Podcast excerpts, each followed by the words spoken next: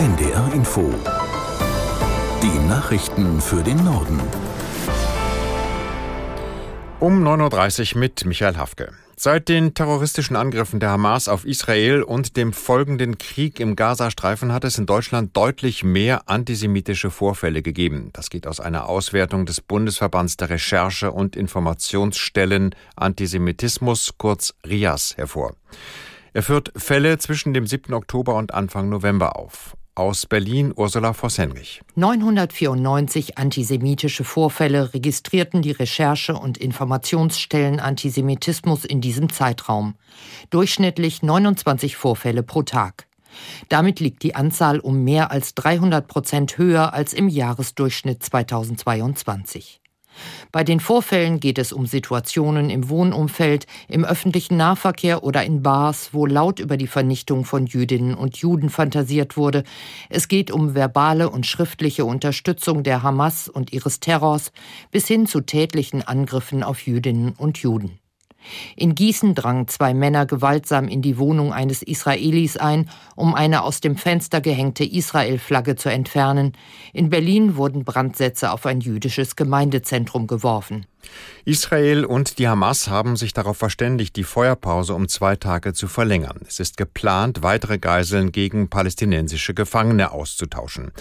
Nach Einschätzung unseres Korrespondenten in Tel Aviv, Julio Segador, bedeutet eine Ausdehnung der Feuerpause auch, dass die Terrororganisation Hamas mehr Zeit hat, sich militärisch neu zu formieren. In dieser Vereinbarung ist ja auch vorgesehen, dass die Drohnenüberwachung für sechs Stunden am Tag abgeschaltet wird. Das sind diese sechs Stunden, wo die Hamas agieren kann im Gazastreifen. Das wusste aber Israel äh, vorab und äh, das hat man in Kauf genommen, einfach um die Geiseln freizubekommen. Denn der Druck, den es hier in Israel auf die israelische Regierung gab, einfach schrittweise damit zu beginnen, Geiseln freizulassen, der ist eminent hoch gewesen. Wir wissen, am Anfang war ja Premierminister Netanyahu der Meinung, eine Waffenruhe wird es nur geben, wenn alle Geiseln auf einmal freigelassen werden. Davon musste er sich verabschieden. Die Kröte muss Israel schlucken und die Hamas formiert sich neu und der Krieg, der wird auch fortgesetzt werden.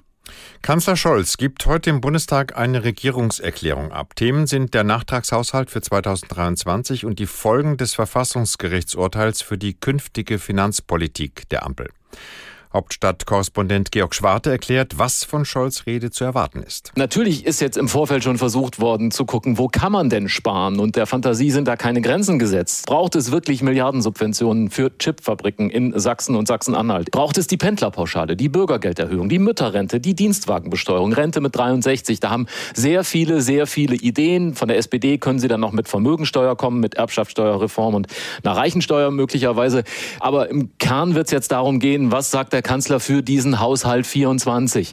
Wird die Notlage verlängert? Die SPD ist dafür. Die Grünen sind dafür. Ob er sich da schon positioniert oder doch eher im Wagen bleibt und insgesamt eher so eine, ja, ich will es mal Blutschweiß und Tränenrede äh, nennen, jetzt hält und der Bevölkerung sagt, wir sind zuversichtlich, wir kriegen das hin, macht euch keine Sorgen.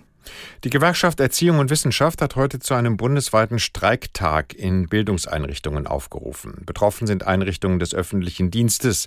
Lehrkräfte, Erzieher, Sozialarbeiterinnen und Hochschullehrende haben die Arbeit niedergelegt. Laura Janke aus der NDR Nachrichtenredaktion schaut auf die Auswirkungen in Norddeutschland.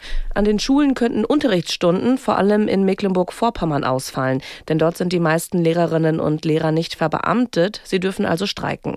An den Schulen in Schleswig-Holstein, Hamburg Brandenburg und Niedersachsen dürften sich die folgenden Grenzen halten. Anders an den Kitas, dort könnten heute überall Erzieherinnen und Erzieher fehlen.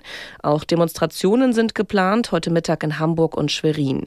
Die GEW fordert 10,5 Prozent mehr Gehalt für die mehr als eine Million öffentlichen Angestellten, mindestens aber 500 Euro mehr pro Monat.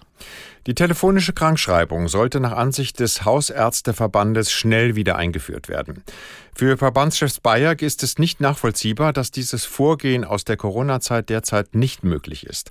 Er begründet das im Redaktionsnetzwerk Deutschland mit den steigenden Infektionszahlen in Deutschland. Die Krankschreibung per Telefon wäre schon in diesem Winter eine dringend notwendige Entlastung, sagte Bayer. Die Regelung soll per Gesetz dauerhaft möglich werden. Ein Entwurf dazu wird derzeit aber noch ausgearbeitet. Die Konsumstimmung der Verbraucher in Deutschland hat sich leicht verbessert. Dem Marktforschungsunternehmen GfK zufolge ist die Kauflust nach drei Rückgängen in Folge gewachsen, bleibt aber auf niedrigem Niveau. Die Stimmung sei nach wie vor von Verunsicherung und Sorgen geprägt, hieß es zur Begründung. Neben dem Ukraine-Krieg und dem Nahostkonflikt bringe vor allem die hohe Inflation in Deutschland die Verbraucher dazu, mehr zu sparen als in früheren Jahren. Das waren die Nachrichten.